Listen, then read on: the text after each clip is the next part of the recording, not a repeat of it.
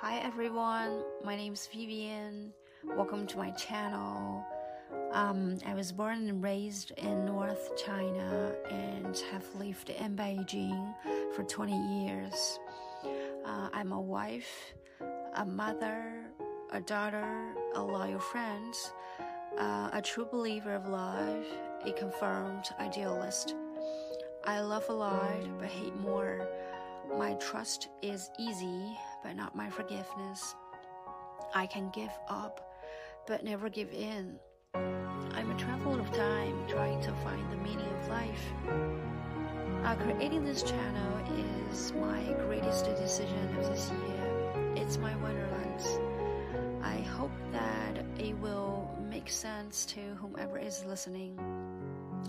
Uh, as for the theme of the channel, um, I definition at present, it will change based on the things that happen to my life.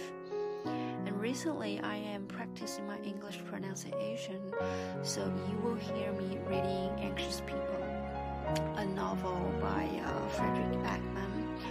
I hope that it will bring you joy and peace in my channel. 啊、uh,，Hello，大家好，我是 Vivian，欢迎来到我的频道。嗯，我在中国的北方出生和长大，目前呢是与家人和朋友在北京生活。那么我是一名嗯理想主义者，坚信爱与自由，绝不妥协，呃，努力去探寻生命的意义。嗯，对我而言，开通这个频道是一个重要的决定。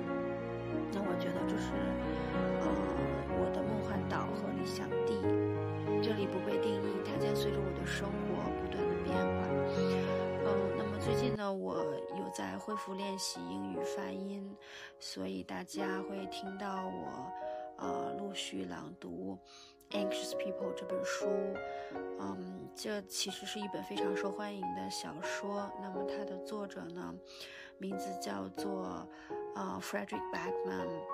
他的作品还包括了嗯《A Man Called Ove》。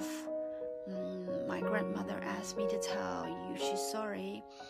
啊，Bear Town，嗯，还有 Us Against You，据说呢都是 New York Times 畅销的榜单书。那么感兴趣的朋友呢，也可以找来看一看。好啦，以上就是我的简要介绍，啊，感谢大家的陪伴。